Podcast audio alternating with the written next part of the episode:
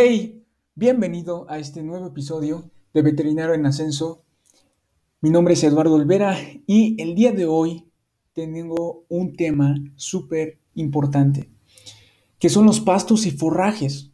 Claro, pastos y forrajes hablamos el día de hoy. Recuerda que estos episodios son cortos para que tú los puedas digerir, aplicar y que sirvan de gran ayuda para ti como veterinario.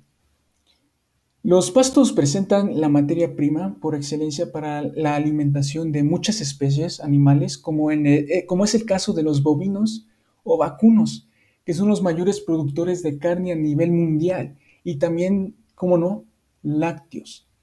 De aquí la importancia de conocimiento de esta área.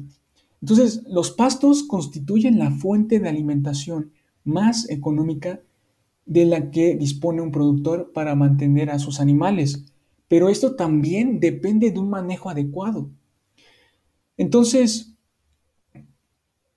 esto permite un gran desarrollo en las funciones del crecimiento, desarrollo, la producción, la reproducción en los animales. Entonces, cuando uno habla sobre el manejo adecuado de estos pastos y forrajes, quisiera que tomaras en cuenta estos aspectos. Número uno, la necesidad o no de implementar riego.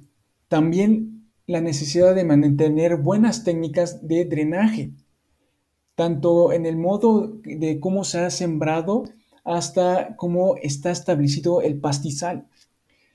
También acerca de eh, la capacidad de carga del pasto, la presencia de sustancias tóxicas para una especie animal determinada. Y sabemos que esto es algo importante.